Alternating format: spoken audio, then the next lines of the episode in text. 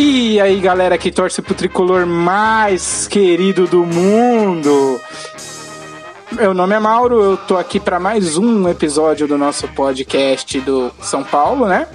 E hoje eu vou falar sobre o possível plano e expectativas do São Paulo para 2020, né?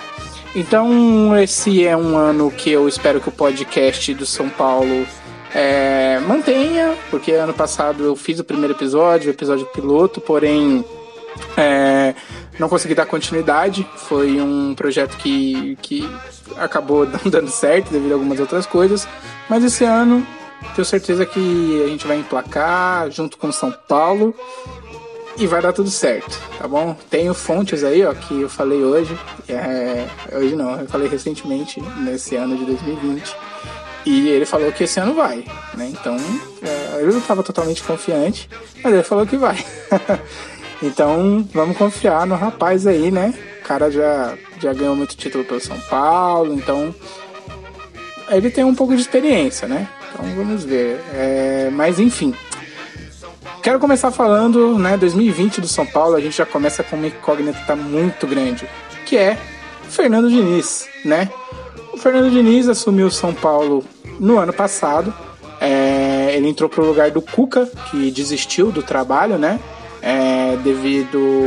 Ele informou que não conseguiu colocar a filosofia dele e, e que achava melhor não dar prosseguimento com o trabalho, né? E aí o Fernando Diniz foi é, integrado ao elenco do São Paulo, né? Como treinador. Ele ficou como responsável ali de fazer o São Paulo brigar pela Libertadores, visto que o São Paulo no ano passado já não tinha muita expectativa de título, né? O Flamengo estava dando é, muitos passos à frente ali em direção ao título e ali a briga já estava muito distante. O São Paulo estava brigando para se manter ali no G4, que depois virou um G5 e depois finalizou um G7, G6 ali. Então o São Paulo acabou brigando para ficar na Libertadores. Foi o que restou para a gente, né? É, comparado com o ano que o São Paulo teve, é um ano que, que foi muito conturbado, muita troca de treinador, né? É, a Libertadores até que saiu no lucro, mas é pouco para um time como o São Paulo, né? Mas o Diniz é um treinador jovem, tem apenas 45 anos. Ele já teve algumas passagens, né? Eu estava dando uma olhada no, nos times em que ele passou e em algumas estatísticas.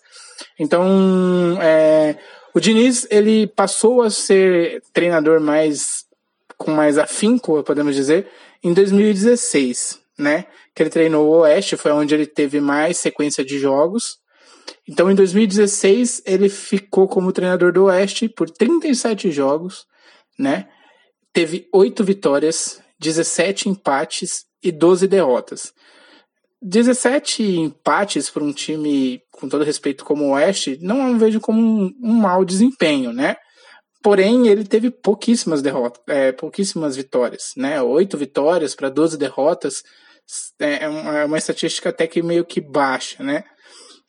Logo depois, em 2018, ele assume o Atlético Paranaense, ficou 14 jogos no Atlético Paranaense e teve três vitórias, três empates e oito derrotas. Então, é, já foi um desempenho num time de Série A, né? E aí foi um desempenho muito abaixo do esperado, visto que ele é, já tinha um perfil de um treinador ofensivo, que gostava de atacar, de pressionar o adversário, porém não conseguiu render bons frutos no Atlético Paranaense. Saiu do Atlético Paranaense e foi para o Fluminense, né? No Fluminense ele ficou é, 21 jogos, teve sete vitórias, quatro empates e dez derrotas. Então é, já foi outro desempenho muito abaixo do, do esperado. É, ele era bem visto por alguns repórteres né, de, de, do Rio de Janeiro, informando que o time jogava bem, mas o resultado não vinha e, e etc.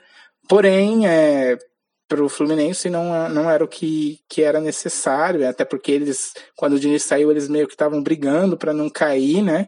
Então, é, não foi um desempenho que se esperava do Diniz, que tem o famoso DNA ofensivo, né?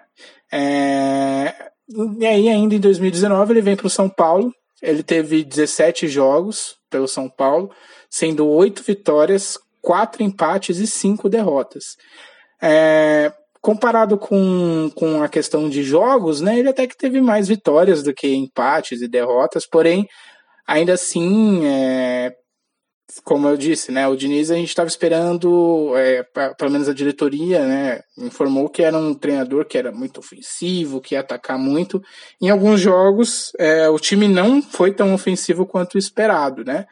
É, tanto que o São Paulo de 2019, não, não só por culpa do Diniz, né, foi um dos São Paulos menos ofensivos e com a menor média de gols nos últimos anos. É, em alguns jogos icônicos, é, ele teve é, algumas uma vitória muito com um placar um pouco mais distante que foi de São Paulo 3, Chapecoense 0. Teve duas derrotas por 3 a 0, sendo um clássico com o Palmeiras, né? Então ele num jogo que o São Paulo jogou muito mal contra o Palmeiras e acabou perdendo de 3 a 0. E a retrospectiva dele em clássicos é não, não dá para ter muita coisa assim, né? Ele teve essa derrota por 3 a 0 para o Palmeiras, ganhou um clássico contra o Corinthians por 1 a 0 e empatou com o Santos, né, do, do São Paulo. Então, é, ele teve uma vitória, um empate uma derrota, né? Então não dá para ter muito critério. Claro, que para a torcida o essencial era ganhar todos, né? Mas principalmente do Palmeiras, é, dentro do Allianz, um jogo muito difícil, é, mas a gente esperava que poderia ganhar esse jogo, né? É, e aí o Diniz, ele por enquanto tá essa incógnita no São Paulo, né? É, a torcida não, não é muito a favor do Diniz, pelo que dá para sentir nas redes sociais, né? Tipo, sempre tem uma desconfiança muito grande. Eu, particularmente, acho que ele não, não tem o, o currículo, né? Um cara que saiu do Oeste e, e, e vai para o Atlético Paranaense, não vai bem. Vai para o Fluminense, não vai bem. Vai para um São Paulo, sabe? Tipo, é, a gente vê alguns outros treinadores que não tiveram essas oportunidades que o Diniz tem de assumir um clube de alto escalão, assim, mesmo tendo resultados negativos, sabe? É, então é estranho ver isso. Mas vamos ver o que, que ele pode fazer com o elenco, que é básica. Ele já conseguiu né, conhecer o elenco, porque é basicamente o mesmo elenco do ano passado. Ele teve tempo para treinar agora, que parou, né? Teve as férias, a temporada acabou, então ele teve tempo para estar tá mais próximo dos jogadores. E vamos ver se ele consegue colocar esse DNA ofensivo que tanto prometem no Diniz, né? É, o São Paulo é, divulgou a lista de jogadores do Paulista, né? O São Paulo esse ano tem quatro competições para disputar, então o Paulista é o, é o, é o que está chegando agora. Eu acho que eu diria que o principal para o São Paulo, visto é, a, a, história que tem, né, é a Libertadores. Mas o, um time grande tem que disputar e tentar ganhar todos que, que joga, né? Então, todos os campeonatos que o São Paulo jogar, ele tem que entrar para ganhar. Então, o Paulista já começa agora. O São Paulo já divulgou a lista dos inscritos, né? E para alguns foi uma surpresa, o Jusilei não foi inscrito no Paulista, né? O Jusilei é um jogador que, que tá no São Paulo há um tempo já. É, infelizmente ele não consegue mais é, ter o, o mesmo desempenho que ele tinha antes, quando ele chegou no São Paulo. Né, ele vem tendo atuações muito abaixo do esperado. Ele teve algumas oportunidades com o Cuca, teve outras oportunidades com o próprio Diniz, mas ele não vem desempenhando o futebol que se espera, né? Eu acho que a, um pouco da idade pesou para o Jusilei já, e, e, eu acho que ele é um volante muito lento, sabe? Para o futebol que a gente tem hoje em dia, que é muito mais dinâmico, que a bola precisa correr rápido. É, então, jogadores que, que são de classe, entre aspas, né? Tipo o Ganso, o próprio Jusilei, que, que sabe dar um, uma distribuída no jogo, mas que é muito parado, não tem espaço nesse futebol de hoje em dia, sabe? Tipo, eles precisavam, é, precisariam se adaptar ao estilo de futebol que a gente joga hoje em dia e eles não se adaptaram e vão acabando perdendo as oportunidades, né? Então vamos lá, a lista dos jogadores inscritos, né? Foi é, os goleiros. Thiago Volpe, que foi teve a compra definitiva, é, o que fez jus, né? Ele fez jus pelo, pelo que jogou em 2019. Então ele conseguiu, é, acho que grande, grande parte dos, da responsabilidade de, de a gente ter essa vaga para Libertadores em 2020 vai para conta do Thiago Volpe, porque o que ele pegou no, no brasileiro especificamente, ele, ele começou mal o ano, né?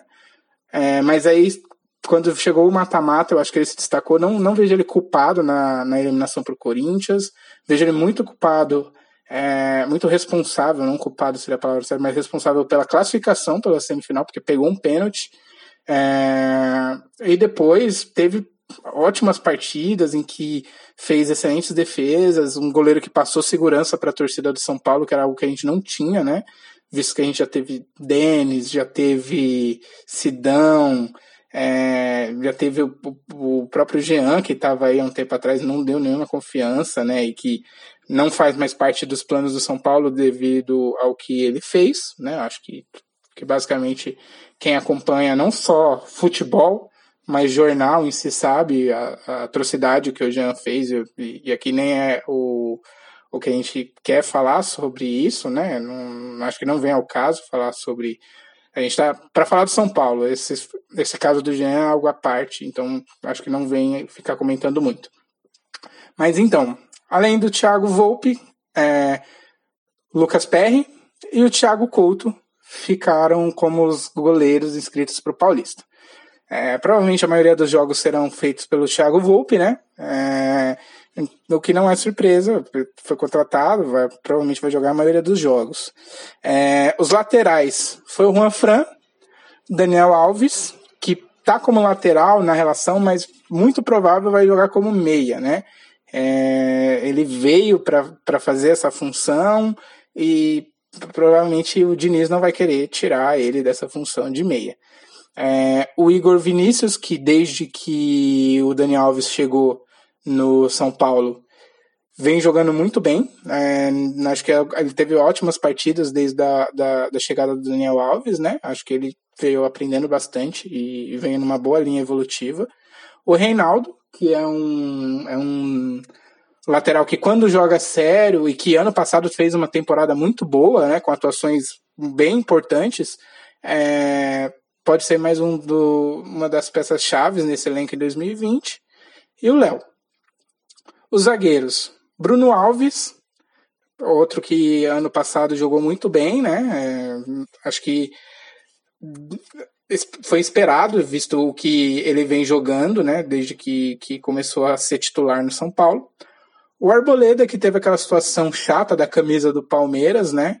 É, o Lugano, eu, eu, entendi que o Lugano meio que colocou panos quentes, e eu entendo, acho que a, a parte do Lugano em fazer isso, porque o São Paulo não tem dinheiro, né? Senão teria feito contratações e, e, e, e etc.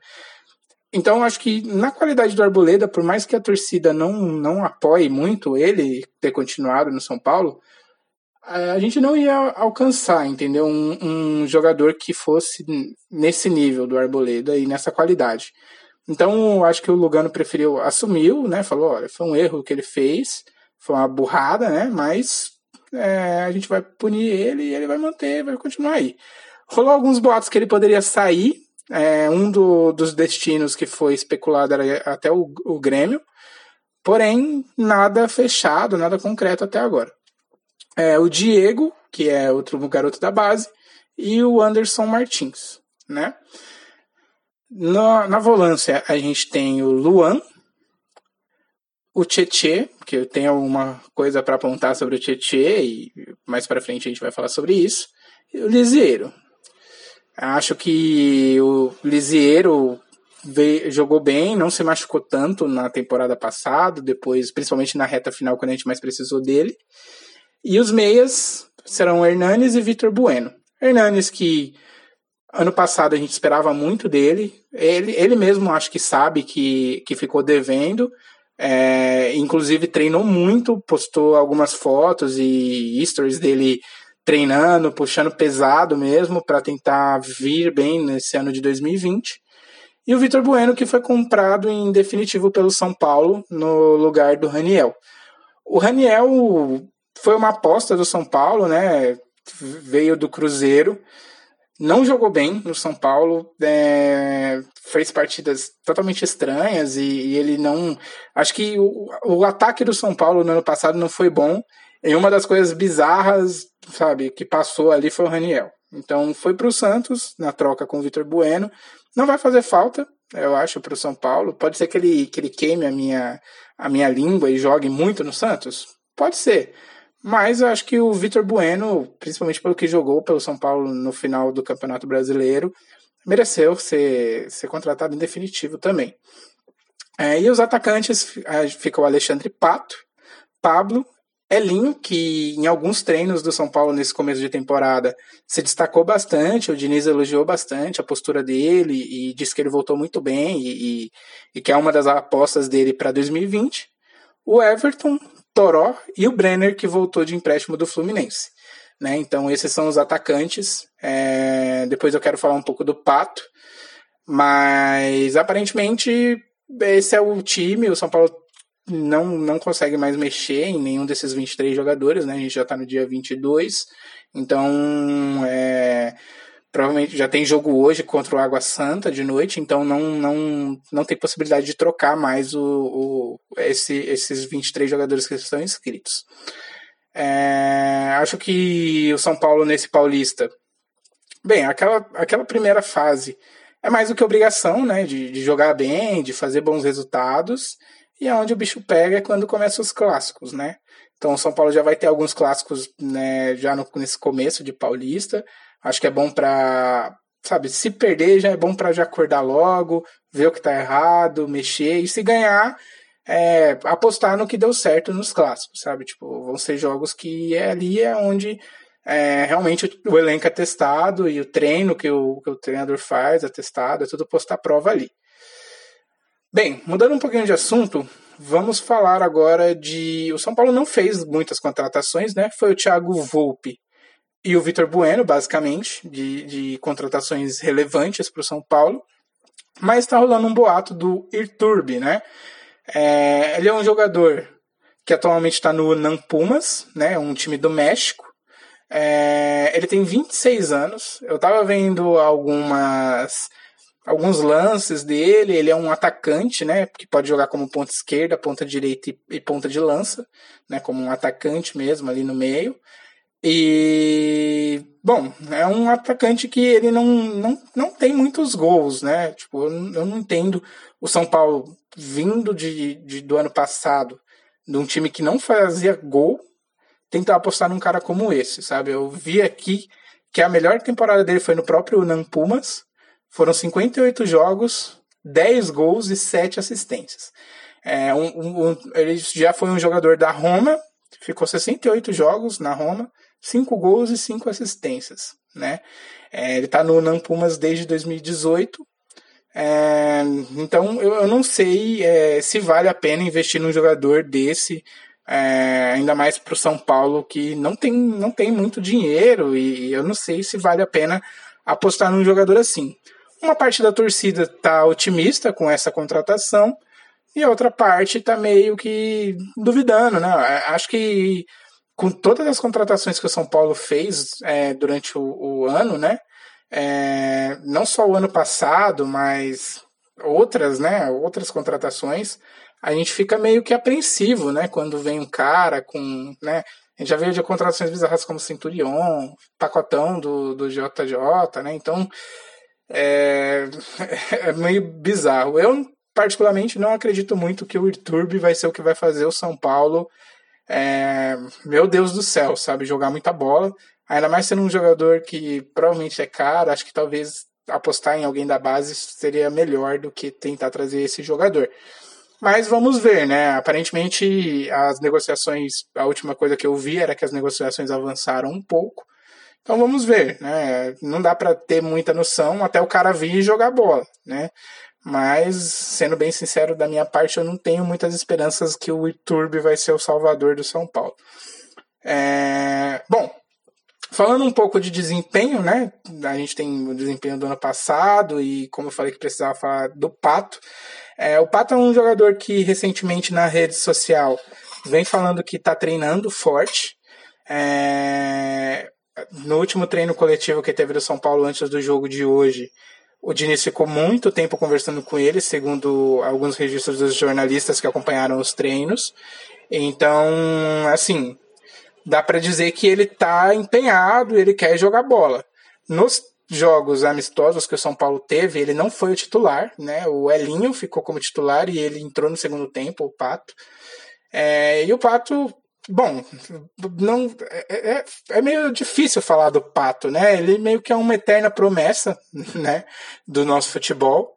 É, porém, ele teve uma passagem muito boa no São Paulo, que foi a temporada de 2015, que ele jogou muito bem pelo São Paulo, foi o artilheiro do time e conseguiu jogar o que, o que era esperado dele, né? Foi uma temporada que ele conseguiu meio que se recuperar, né? Depois daquilo que aconteceu, que ele saiu do Corinthians e, e veio para o São Paulo. Então, foi. Eu acho que a torcida do São Paulo espera esse pato, sabe? Aquele pato que se movimenta, que recebe a bola, que joga um pouco mais na ponta ali, puxando para o meio. É... Porém, eu não sei se o Diniz espera esse tipo de jogador, né?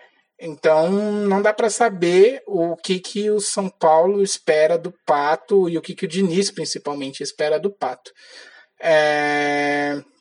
Eu estava vendo aqui algumas estatísticas. A melhor temporada do Pato, até hoje, como jogador em si, foi pelo Milan. Ele teve 150 jogos, 63 gols, 18 assistências. Foi assim que ele saiu, né? Ele saiu um garoto do Internacional e foi para o Milan ficou lá de 2008 até 2013, e aí em 2013 ele foi para o Corinthians, né?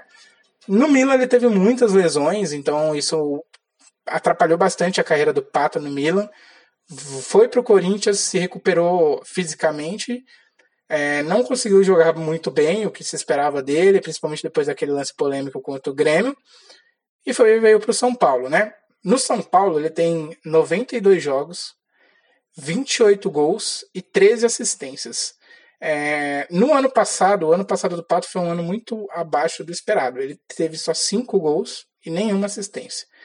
Então, é, a minha opinião sobre o Pato é que se ele quiser jogar bola, se ele não focar em, em sabe, é porque o, o Pato é, é um ele, ele fica muito focado no extra, sabe? No fora do que é o campo. Então acho que ele, é, isso dele só tá registrando que tá treinando, falando com o torcedor que não, que ele tá se dedicando, que ele quer jogar, que ele quer fazer.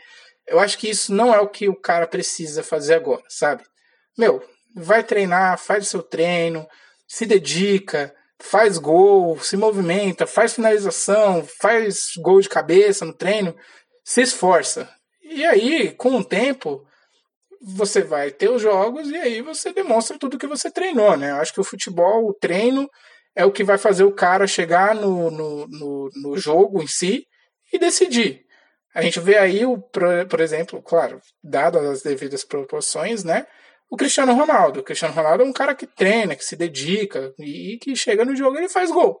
Entendeu? Então, acho que vê isso. Eu acho que ele tem que desfocar disso, de de namoro, de, de Silvio Santos lá e focar no futebol dele, sabe? Não foca em rede social, sabe?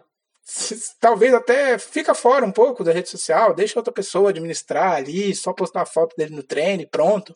E foca no treino, sabe? Não foca em. Porque acho que ele meio que joga contra ele mesmo quando ele faz isso. Tipo, ele fala, não, tô me dedicando, vou jogar. Se chega no jogo e ele a bola chega nele, né? Porque o, o jogador ele tem muito do psicológico. Então a bola chegou nele, deu aquela furada, o psicológico já pum, vai para o espaço. Então acho que ele precisava não colocar tanta pressão nele mesmo. Ele está colocando muita pressão nele mesmo, sabe? É um novo ano. Acho que a pressão agora é mais focada na diretoria, no Leco e no Diniz do que no Pato, sabe? Tipo, ainda teve outras situações, o Arboleda aí, essa situação do Arboleda. Então, ele tá trazendo para ele uma coisa que é desnecessária, sabe? Mas vamos esperar, né? Eu acho que ele é um jogador diferenciado e se ele quiser, ele pode sim fazer uma ótima temporada. O outro assunto que eu preciso falar é do Tietchan.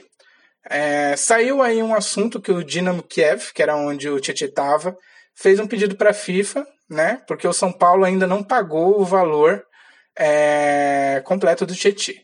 A venda foi de 22 milhões E o Dinamo cobra, né, desde novembro do ano passado, o valor para o São Paulo. E o São Paulo não se pronunciou. Então o Dinamo Kiev, é, agora em janeiro, foi fazer um pedido para a FIFA para o São Paulo fazer o pagamento desse valor. Isso eu acho que é mais uma coisa que mostra, né? Foi, foi informado, divulgado alguns números que o São Paulo não estava conseguindo pagar o valor do Dani Alves, e aí foi, foi informado um, um, uma parceria para o Danzon lá fazer o pagamento do Daniel Alves, e agora tem isso do, do Tietê. É, acho que é um. Mostra muito do que é essa gestão do São Paulo, gastando o que não tem e empurrando com a barriga e, e, e na esperança de alguma coisa dar certa e vir algum título. Se for ver pela questão econômica, talvez o, a Copa do Brasil fosse mais interessante para o São Paulo focado que uma própria Libertadores, embora, claro, tem toda a mística da Libertadores, e eu acho que a torcida vai querer acompanhar mais o São Paulo na Libertadores do que na Copa do Brasil. Mas, em questão de valor, é, a Copa do Brasil paga mais do que a Libertadores. Para um time endividado como o São Paulo, eu acho que o São Paulo não pode não ganhar um título esse ano. Ele tem que entrar para ganhar um título. Se ele não ganhar um título, ele precisa, ele vai precisar vender muitos jogadores. Então, acho que o São Paulo precisa focar nisso, entendeu? Precisa urgentemente arrumar um jeito de fazer dinheiro. Se não fazer dinheiro, o São Paulo vai acabar entrando num déficit muito grande de, de valor e aí, bem, aí a gente vai precisar de algum milagre né? Mas vamos ver. Ainda o São Paulo, aparentemente, pelo que eu pesquisei, ele não fez nenhum pronunciamento sobre essa cobrança do Dinamo. É... E vamos ver se vai aparecer como pagar o, o que resta do Tietchan. O São Paulo hoje joga contra o Água Santa, né? Como eu informei, pela primeira rodada do Paulista. E a possível escalação do São Paulo para esse jogo é Volpe, Juan Fran, Bruno Alves, Arboleda, Reinaldo. Até aí é meio que basicamente o time que encerrou 2019.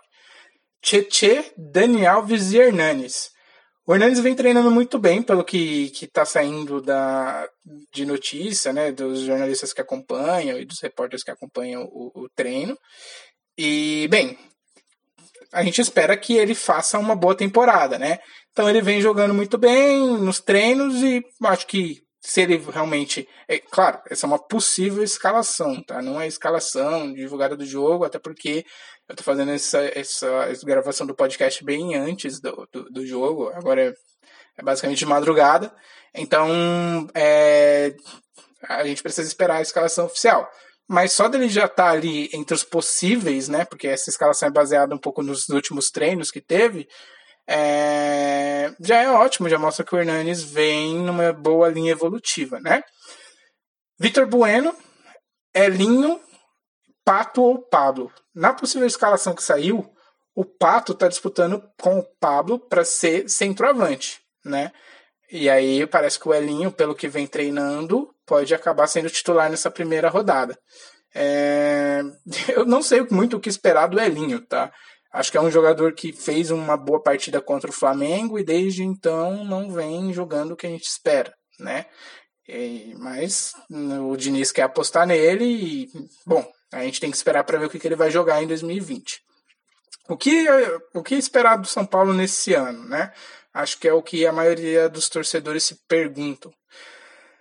Bom, o São Paulo vai ter um ano muito difícil. Acho que, que precisa realmente vai precisar compensar muito na raça o que não tem de gestão e o que não tem de, de preparo, sabe? O São Paulo não é o elenco mais preparado, eu acho, para disputar um título.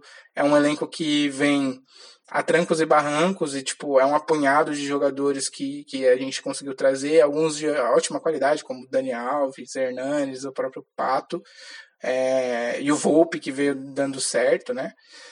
Porém, é, acho que alguns deles são meio que medalhões ainda, sabe? Tipo, é, é meio cedo para falar qualquer coisa, mas acho que outros times estão mais preparados, sabe, para disputar títulos. É, sendo realista, tá, gente? Eu sou São Paulino também, mas a gente precisa ser realista com que, qual é situação do São Paulo atual. Então, é um elenco que, que é o mesmo, basicamente, do ano passado. É, eu acho que o que pode fazer um diferencial para o São Paulo é se realmente esse possível DNA do Diniz ofensivo funcionar, é, o, o, time preparado e treinado pode acabar surpreendendo, por que não, né? É, então, bom, a gente precisa ver se vai fazer um, um bom campeonato. Libertadores, eu acho que o grupo que o São Paulo caiu, embora seja um grupo difícil, é, eu acho que quando for entrar, por exemplo, o São Paulo e River, é, acho que cai um pouco de lado isso de preparo do elenco e etc. E a torcida acompanha o time e aí acho que pode acabar fazendo um bom jogo, né, contra, contra o River, que eu acho que é o principal adversário que vai ter na fase de grupos é, da Libertadores. Mas já nas outras partes, oitavas, é, muito se espera do São Paulo aquilo que o São Paulo fez com, com a época que estava o Cagliari, né, no time. Que é, bom, não era um time muito bom, mas compensava na raça, jogava bola, e aí foi passando, passando, passando, quando viu estava na semifinal. Então, muito se espera disso desse São Paulo, sabe? Tipo, um time que, embora não seja o time mais preparado é, né, em questão de gestão, em questão de incorporação financeira, é, eu acho que se compensar na vontade e, e, se esses jogadores que a gente tem de nome conseguir jogar o que eles sabem, eu acho que dá para tentar briscar. Sabe, o São Paulo precisa de um título. Acho que esse ano é o ano que o São Paulo precisa de um título, seja um paulista, uma Copa do Brasil, um brasileiro eu acho um pouco mais difícil, ou até uma Libertadores, sabe? Tipo, é, eu acho que a Libertadores é mais fácil o São Paulo conseguir chegar numa final de uma Libertadores do que ser um campeão brasileiro pela questão do elenco, eu acho. Então, eu acho que o São Paulo precisa focar em um título, sabe? Já vem no Paulista jogando o que precisa jogar, indo para cima, tentando título, não pensa na Libertadores só, pensa, meu, é um jogo, eu vou entrar para ganhar. Eu acho que o São Paulo precisa ter essa, essa, essa responsabilidade e esse pensamento, que tipo, não dá para errar mais, sabe? Não dá para errar mais, o time tem que entrar preparado. E se entrar com esse, com esse pensamento e ter essa, essa, esse preparo né, de treino e, e do elenco, dá para dá pra esperar alguma coisa assim, eu acho, desse time é, pelo menos algum título, né? Ano passado bateu na trave, na final, acho que é, a final contra o Corinthians foi desatenção total do time ali naquele gol que a gente tomou. Mas eu acho que se tivesse jogado é, mais atento, principalmente naqueles últimos lances do segundo tempo, é, poderia sim ter beliscado aquele título do Paulista, eu acho. Então acho que esse ano o time vai estar mais preparado e, e dá para tentar disputar sim um título, né? Dessas Chegou no mata-mata, é jogo a jogo, entendeu? E, claro, tem esse peso do, como eu falei, da preparação e, e, e da renda, mas é, ali é 11 contra 11, é quem quiser mais e, e é isso. É, eu acho que vexame, eu acho que esse ano o São Paulo não tem possibilidade, até por ter jogadores muito bons no elenco, né?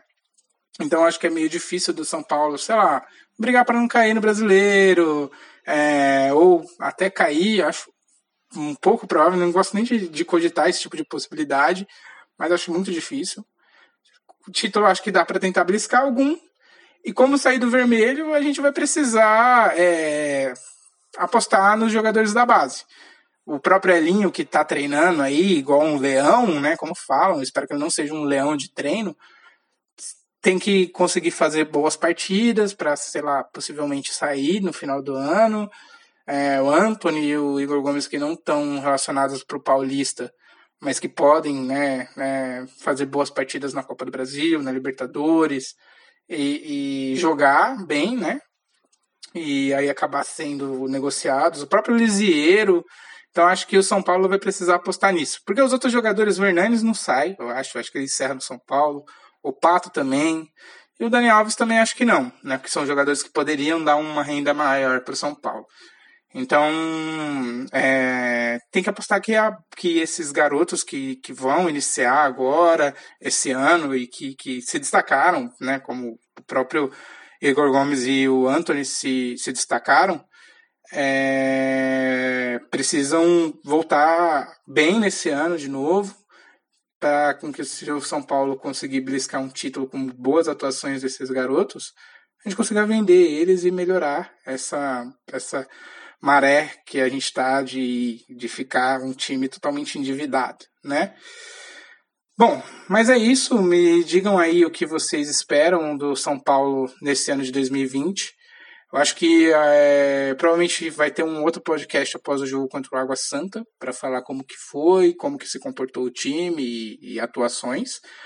É, eu espero um feedback, né? Como é o primeiro podcast do ano, eu espero um feedback referente ao que vocês acharam desse primeiro, desse primeiro podcast do ano, do formato, das informações, é, da gravação em si.